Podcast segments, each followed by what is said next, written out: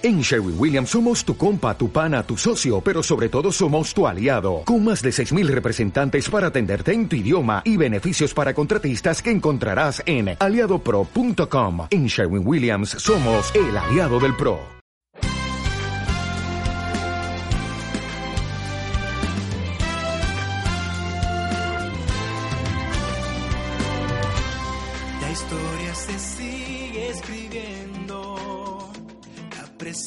De Dios es real,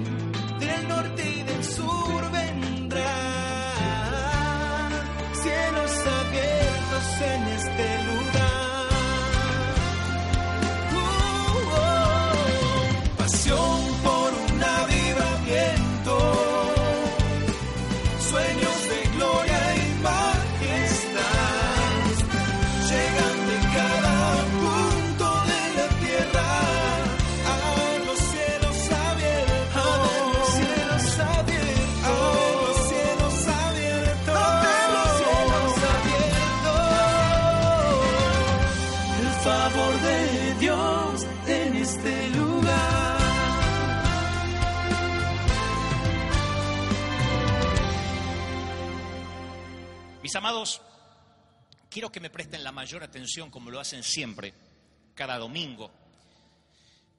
Pero hay domingos donde el Señor nos habla de un modo tan especial que es una palabra rema, puntual.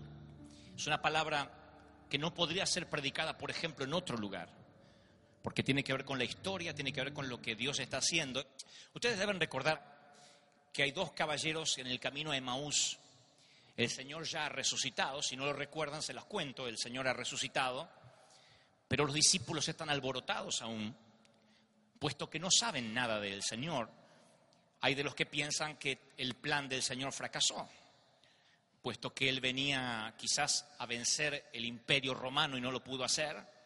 Otros piensan quizás cuando el Señor hablaba de la resurrección era metafórico y Él ahora literalmente está muerto y ahora a nosotros nos van a arrasar por ser sus seguidores había un alboroto, aun cuando el Señor les había dicho que eso tenía que ocurrir. Y dos individuos, se presume dos de sus discípulos, van camino a un sitio llamado Emaús, y en el camino están tan apesadumbrados por los acontecimientos, no se le borran de sus retinas la imagen de Jesús pendiendo de una cruz, desnudo, sus venas laceradas, sus tendones aplastados, las heridas gangrenándose. Esa, esa imagen es terrible, no es lo mismo verlo en una película de Hollywood que verlo en vivo. Así que piensan en todo lo ocurrido, en si esto fue un error, en si este era un Mesías verdadero o no lo era. ¿Qué va a pasar con ellos ahora? Y la Biblia narra que de pronto en el camino se les une Jesús resucitado y empieza a caminar con ellos, pero no lo reconocen porque el Señor no quiere que todavía lo reconozcan. Literalmente la Biblia dice que sus ojos estaban velados, vedados para que no lo puedan reconocer. Y el Señor empieza a caminar al lado de ellos y se une al coloquio, se une a la charla. Entonces el Señor pregunta, ¿qué pasó? Como ignorando todo lo que había ocurrido. El mismo Señor que había sido crucificado ahora con un cuerpo de gloria, pregunta, ¿qué pasó? ¿Cuál es el problema? Y le dicen estos muchachos, ¿cómo que no sabes? ¿Eres forastero? ¿No te acabas de enterar lo que está en la primera plana de todos los periódicos? Han crucificado al que se decía el Mesías, al que se decía el hijo de David, el hijo del carpintero José de Nazaret. Lo han crucificado, eh, ha sido un tumulto increíble en toda la ciudad. Todo el mundo no habla de otra cosa. ¿De dónde vienes que no sabes lo que está pasando? Y el Señor, aún sin revelarse, les dice, qué incrédulos que son. ¿Acaso no es lo que dijo el Señor que tenía que ocurrir? Hablando de sí mismo en tercera persona. ¿Acaso no es lo que estaba profetizado? Y la Biblia dice que les empieza a contar desde Moisés, pasando por todos los profetas, les empieza a relatar la Biblia, o lo que en aquel entonces era el, antiguo pacto, el Pentateuco, les empieza a contar todo lo que la Biblia narraba los profetas, lo que había hecho Isaías, lo que había dicho Jeremías, Daniel, todo lo que los profetas habían dicho respecto a, a él mismo, a Jesús. Y ellos decían, wow, no lo habíamos visto de esa manera. Pero me sorprende que hay tres cosas que ocurren. Tres cosas que yo siento y percibo que han ocurrido y que están ocurriendo aquí en la iglesia y que tienen que ocurrir para que seamos saludablemente espirituales y más cerca de la unción. Los que tengan Biblia, acompáñenme conmigo, por favor, al libro de San Lucas, el capítulo 24 y el versículo 13. San Lucas 24, 13. Primero les voy a dar un pequeño paneo general para que ustedes corroboren que lo que les acabo de decir es absolutamente real. No creo que nadie piense lo contrario, soy el pastor y no voy a mentir. Pero siempre hay alguno que piensa, bueno, tal vez no era tan así. San Lucas capítulo 24, versículo 13, dice lo siguiente. Dos de ellos iban caminando al mismo día a una aldea llamada Emaús. Dice más adelante sucedió que mientras hablaban, discutían, Jesús se acercó, los ojos de ellos estaban velados para que no le conociesen. Versículo 27 del capítulo 24 de San Lucas. Y comenzando de Moisés, siguiendo por todos los profetas, él se puso a explicarle en todas las escrituras lo referente a él. Y esto es lo que ocurre, las tres cosas. Primero, versículo 31. Entonces le fueron abiertos los ojos. Digan conmigo los ojos, fuerte. Muy bien. Tres gritaron los ojos, los demás miraron. Digan conmigo los ojos. Ahí está. Y le reconocieron, pero él desapareció de la presencia de ellos. El Señor en un momento le abre los ojos y dice, wow, este es nada menos que el Señor. Sus ojos le fueron abiertos. No eran ciegos, sino que estaban ciegos parcialmente para las cosas del Espíritu. Uno puede caminar, uno puede venir a la iglesia, congregarse, y sin embargo nunca se le abren los ojos. Por esto estas semanas el Señor nos hablaba que el que realmente tiene un encuentro con Dios, cara a cara con Él, nunca, jamás se aparta. El que se aparta del Señor es porque llego a la iglesia por un argumento. Voy a la iglesia porque me prometieron que me voy a sanar. Voy a la iglesia porque dijeron que si voy, prospero. Si hago tal pacto, Dios me bendice. Pero aquel que tuvo un encuentro cara a cara con Él, como Saulo, 30 segundos de ver los cielos abiertos hacen que para siempre quedes anclado a su gloria. Pase lo que pase, eres incondicional, porque se te abren los ojos y tienes un encuentro con Él. Y yo veo a estos muchachos caminando y no saben qué es Él hasta que se le abren los ojos. Cuando se le abren los ojos lo reconocen, pero Él ya desapareció. Pero no solo eso, sino que se le abre otra cosa más que está en el versículo 32 del mismo capítulo. Y se dijeron el uno al otro. Ahora ya Jesús se había desaparecido. No ardía nuestro corazón dentro de nosotros mientras Él nos hablaba en el camino, cuando nos abría qué, cuando nos abría qué, las escrituras. Digan conmigo, ¿la qué? Las escrituras. Ahí se dieron cuenta que no solo se le habían abierto los ojos, sino que la razón por la cual ellos ardían en el camino y les agarraba la chiripiorca, era porque era el Señor mismo, Dios hecho hombre, abriéndole las escrituras. No es lo mismo cuando tú lees la palabra sin la revelación del Espíritu. Esto es solo un éxito editorial, no es nada más que un libro. Siempre aclaro que la Biblia no tiene poder mágico. Y los religiosos dicen, wow, se mete contra la Biblia. La Biblia no tiene ningún poder.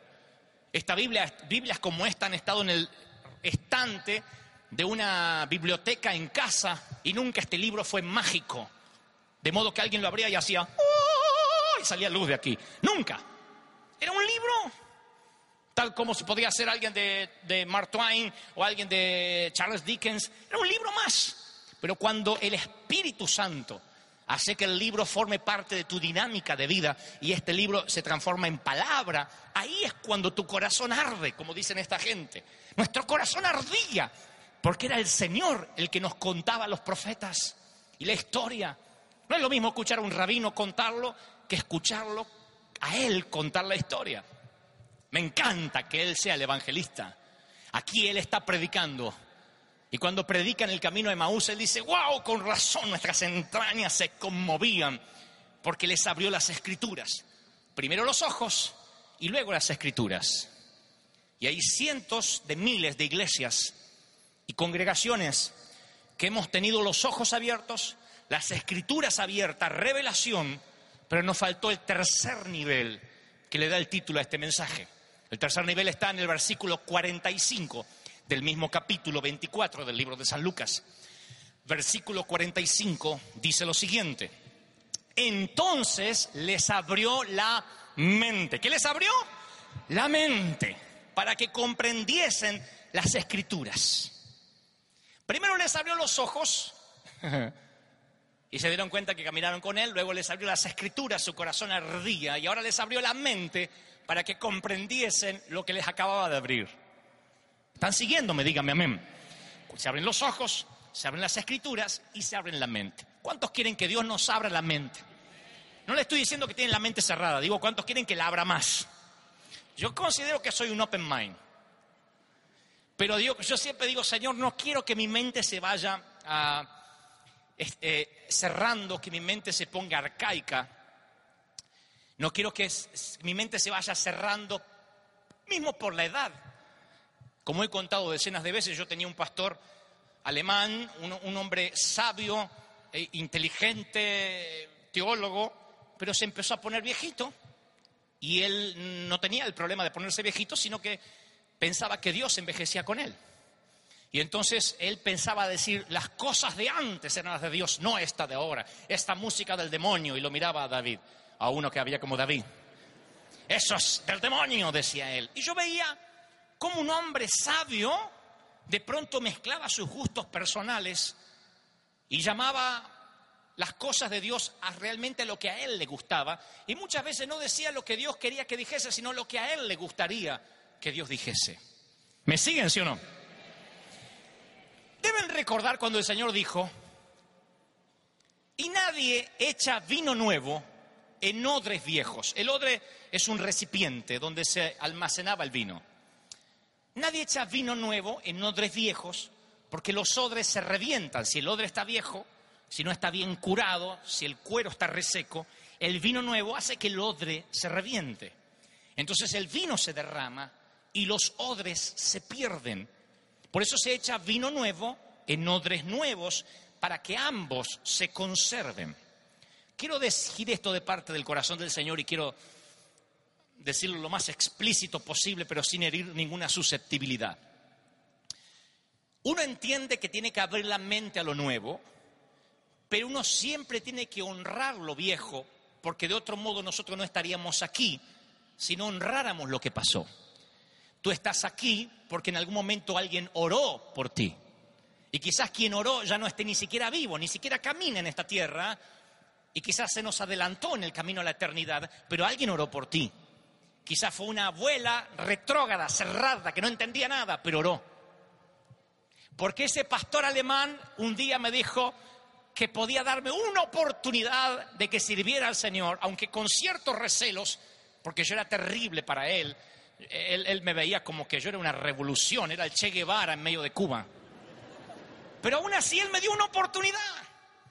Y si él no me hubiese dado esa oportunidad, entre otras cosas, yo no estaría predicándole a ustedes esta tarde.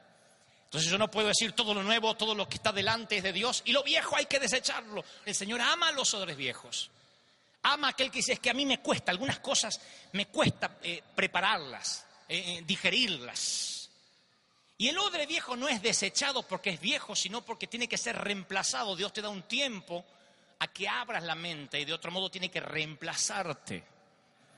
Y me pregunto cuántos hoy están aquí sintiendo en su corazón que han perdido oportunidades y han sido reemplazados por no querer abrir la mente y creer lo que Dios les estaba diciendo que. En cualquier orden, a nivel compañía, a nivel pareja, a nivel empresa, digo, en cualquier orden de la vida Dios te dice, ahora haz el paso y si no lo haces rápido, entonces te pierdes una revelación y el odre tiene que ser reemplazado porque Dios dice, no está preparado. Si cuando le di una pequeña orden que bajara de la barca, me pide 400 reconfirmaciones, ¿cómo cuerno lo voy a mandar a este al Congo? Si le estoy dando una orden que dé una ofrenda sacrificial hoy y está luchando con que pone el de 2 dólares o el de 100, Señor Jesús, mira el de 100 y dice, Satana, ¿cómo te va a usar? ¿Y cómo vas a querer ser un sembrador? Porque hay gente que dice, yo quiero ser millonario para sembrar. Dios dice, bueno, vamos a trabajar ahora, vamos a probarte. Como una maestra en el kinder, quiero ser dibujante. A ver, un papel y un lápiz. Haz cualquier cosa. No, primero quiero pintar como Dalí. Nadie aprende de la noche a la mañana. Y Dios te da oportunidades para que hagas ya mismo lo que tienes que hacer. Lo que vas a hacer, hazlo ya mismo, aunque eso tenga que, aunque eso tenga que ser ahorcarte. lo que vas a hacer, hazlo ya mismo, no mañana. El mañana es el recurso de los inoperantes, el mañana es la excusa de los que disfrazando la, la- pereza de voluntad de Dios nunca hacen nada. ¿Cuántos quieren no perderse ni una sola oportunidad? Bueno, ¿cuántos quieren no perderse ninguna oportunidad? Díganme un amén. Catherine Kuhlman decía, señores, soy una campesina de Missouri, tengo acento sureño, soy divorciada, no soy lo que ustedes esperan de una ungida, pero quiero decirles que no fui la primera opción para Dios. Dios fue a ver a otros hombres más calificados, con más teología, mejores preparados, casados en primeras nupcias, que no quisieron pagar el precio que yo estuve dispuesta a pagar. Y debo decirles que así como no fui la primera opción, soy una herramienta oxidada en las manos de Dios. Pero Dios hace mucho más con una herramienta oxidada que se entrega a Él por completo, que con una caja de herramientas nueva que no está dispuesta a pagar el precio y dejarse usar por Él. Estoy siendo claro en lo que digo. ¡Aleluya! ¿Están preparados para el vino nuevo? ¿Sí lo están? ¿Están preparados? ¿Y si el vino nuevo fuera cambiar tu concepto de iglesia? Si el vino nuevo fuera completamente diferente a lo que conocemos como iglesia hoy? Si Dios dijera, quiero que la iglesia muera tal como la conocemos ahora, no quiero más clubes sociales, no quiero más un servicio para agradar al hombre y para que los empresarios hagan felices, sino para agradar a Dios. Si fuera una iglesia literalmente de los últimos tiempos, de un capítulo 29 que nunca fue escrito del libro de Hechos, donde la gente literalmente vive la palabra, sana a los enfermos en los hospitales, en las clínicas, en los hospicios, en las cárceles, trae libertad a los cautivos, y no fuera más una iglesia para congregarse, sino una iglesia para afectar la nación, con todo lo que eso significa. ¿Te irías dispuesto a que ese vino nuevo venga sobre ti? ¿Cuántos lo creen? Dígame amén. Ahora, miren, la palabra de Dios está viva.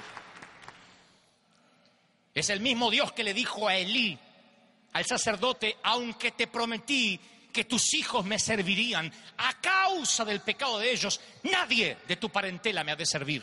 Otro cambio. Es el mismo Dios que le dice a Moisés, enviaré el ángel, porque si yo voy los mato a todos ustedes. No quiero ir. Si tú no vas con nosotros ni nos muevas de aquí. Y al cabo de unos versículos más tarde dice, ok, mi presencia irá contigo y te dará descanso. ¿Qué significa? Que Dios tiene una palabra que está viva. ¿Estoy, estoy siendo claro, sí o no? Esta es la parte que más me encanta de Dios. El Dios que uno puede provocar. El Dios que uno puede decir, Señor, yo sé que no reúno los requisitos, pero estoy dispuesto a abrir la mente y como dijo un famoso predicador, haz conmigo algo tan grandioso de modo tal que la gente pueda ver lo que tú puedes hacer con alguien que se entrega completamente a ti. Enciéndeme de modo que la gente venga a verme arder. ¡Ah! Yo no sé si Dios antes lo había dispuesto. Claro, en su soberanía sí. Pero me, me- me pregunto si esas oraciones no habrán provocado a Dios. Perdonen, pero me lo imagino a Dios caminando con su túnica blanca, los ángeles, y de pronto dice, ey, ey, ey, ey, ey, ahí hay un gordito que está orando. No mire a nadie. Y le dicen lo mismo que le decían al Señor, Señor, hay un montón de ángeles que te apretujan y tú te preocupas por un gordito. Sí, sí, sí, sí, sí. Pero esa oración es diferente. Tiene razón, lo voy a usar. Ustedes dirán, pero Dios ya sabía. Sí sabía. Pero me pregunto cuántas de esas oraciones provocan a Dios, Señor, úsame o me muero. No he dejado de orar eso cada día, de cada mes, de cada año, de estos tres años que me toca estar al timón de este Boeing 777. Cada vez que me he parado aquí he dicho, Señor, o nos usas o morimos. No quiero ser una iglesia más, queremos ser la iglesia donde algo está ocurriendo. Aleluya. Santo.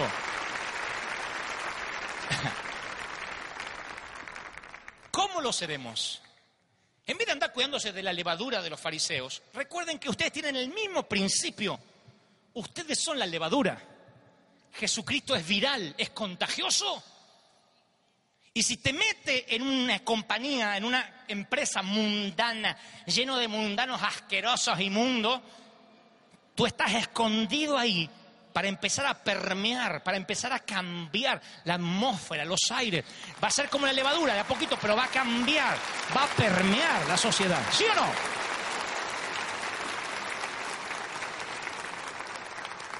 Cuando uno entiende esto, se nos abre la mente para entender que el gran problema que hemos tenido como iglesia es que nunca fuimos misioneros, fuimos colonizadores, que es diferente.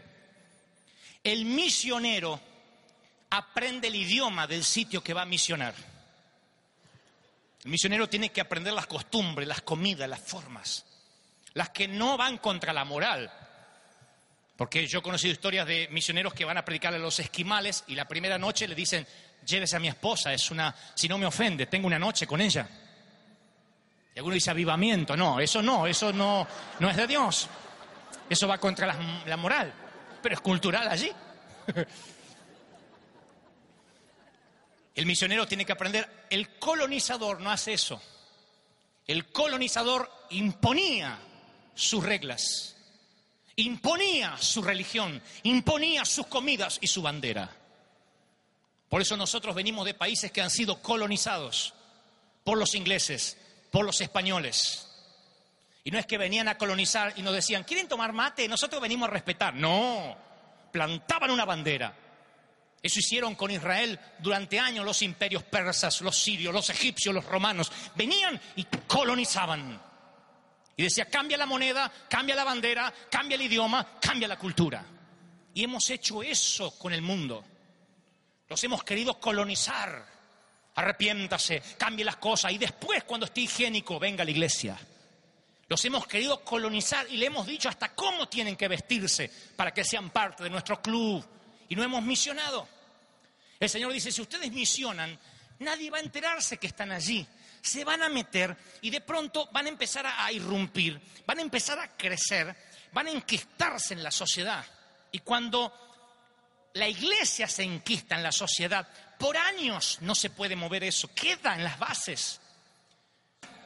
Nosotros tenemos algo a favor en este país, que la primer levadura que fue metida fue puesta por hijos de Dios. Y entonces tenemos que excavar esos pozos y los vamos a encontrar. Allí está el agua, allí está el agua. Aleluya.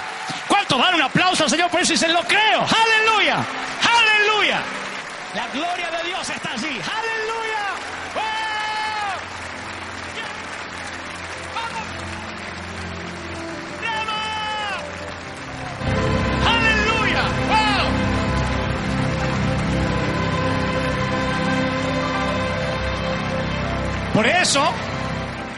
Los estoy incitando a una revuelta. Los estoy incitando, como digo siempre, que sean parte del escuadrón de emergencia en combate contra las filas invasoras. En que marquemos las diferencias. Necesito tu 100%, no tu 60%, tu 100%. Yo sé que Dios lo está haciendo. Este crecimiento que se dio acá milagroso es porque eso viene. Va a ser algo contagioso. No será la televisión, no será la prédica del pastor, no será la música. Porque si eso fuera un secreto, sería cuestión de tocar estos coros, traer un predicador más o menos divertido. ¡Wow! Hacemos Coca-Cola. No funciona así. Dios abre los cielos arbitrariamente. Y no hay quien le diga, ¿qué haces? Dios abre una fisura en los cielos. Hay un vórtice donde se abre y deja los cielos abiertos porque a Él se le antojó. Dios se le antojó decir. Y abre los cielos. Nuestra única tarea consiste en, número uno, mantener los cielos abiertos, con adoración, dándole la gloria siempre. Número dos, nunca danzar frente a la zarza. Podemos decir, tenemos el avivamiento. Nunca Dios hace algo para adentro, siempre lo hace para afuera. Su corazón está en las almas perdidas. Su corazón está en los que ahora se están reventando las venas con droga, inhalando cocaína, emborrachándose, golpeando a la mujer, violando a sus hijos. Ahí está el corazón del Señor. En eso que es antihigiénico, sucio, deplorable, en la gente marginal. Ahí está el Señor. Lo nuestro es un detalle. Dios está aquí adentro, pero mirando hacia afuera. Está aquí adentro porque lo ata la promesa que donde están dos o tres, Él va a estar, pero mirando por los vidrios hacia afuera, mirando hacia afuera. Ahí está el corazón del Señor, mirando hacia afuera. ¿Cuántos están conmigo? Dígame amén. ¿Están conmigo de verdad? Dígame amén. Aleluya. Wow, yo siento una gloria, hay una unción tremenda. La gloria de Dios ha caído aquí.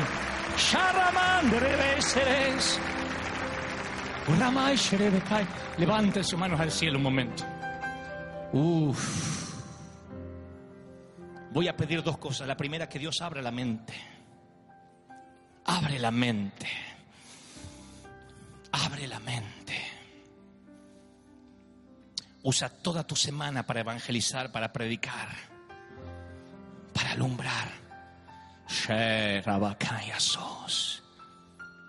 La segunda cosa, a los que hoy están por primera vez, o los que alguna vez vinieron a la iglesia y hoy quieren reconciliar su vida con Dios porque se han apartado, solo lo diré una vez. Oro para que el Espíritu Santo te dé el valor de salir de tu asiento y rápido, en los últimos minutos, pasar aquí al altar. Quisiera estrechar tu mano, orar por ti y darte la bienvenida a bordo. Muy bien, llegamos al final del programa del día de la fecha. Gracias por hacernos compañía. Estoy aquí para este, decirte que puedes comunicarte con nosotros ingresando a nuestro sitio web. Allí encontrarás audios, este, artículos, eh, todas las revistas que alguna vez me tocó dirigir de edición G con unas notas extraordinarias de manera gratuita. Puedes descargarte todas las revistas, puedes mirar todos los programas de televisión, todos los mensajes, casi 200 este, mensajes absolutamente gratuitos allí en nuestra página web. Puedes ingresar en este mismo momento y además enterarte lo que está ocurriendo en el Anaheim Convention Center. Estuvimos durante tres años en la Catedral de Cristal, en ese ícono eh, de los Estados Unidos, creciendo de un modo inusual, sorprendente para una iglesia hispana aquí en los Estados Unidos. Y luego Dios nos llevó a un estadio, Dios nos llevó a un lugar este, neurálgico de la ciudad, frente al parque temático Disney, nada menos. Así, cruzando la vereda, y ahí estamos nosotros eh, recibiendo una unción de Dios increíble. Dios se está moviendo de un modo muy particular en el Anaheim Convention Center. Esta es la iglesia Day, la iglesia de la familia, la iglesia del nuevo avivamiento. No paramos de crecer, no paramos de sorprendernos con lo que Dios está haciendo. Para los que preguntan cuál es el método del crecimiento, si estamos con las si estamos con este, algún método en particular, no hay método. El único método es la presencia de Dios. Si tuviéramos que buscar un común denominador, la gente que viene a la iglesia, al Anaheim Convention Center, dice, yo siento la presencia de Dios desde el momento que llego al estacionamiento. Personas que llegan a la puerta, al lobby y ya sienten la atmósfera, este, la presencia de Dios, su gloria haciendo habitáculo en nuestra congregación. Me encantará recibirte, me encantará estrechar tu mano. Esto está ocurriendo en Facebook, aquí en el sur de California. Nosotros nos vamos a encontrar en cualquier momento para hacerte compañía aquí en tu pantalla amiga. Hasta la próxima. Del norte y del sur vendrá cielos abiertos en este lugar.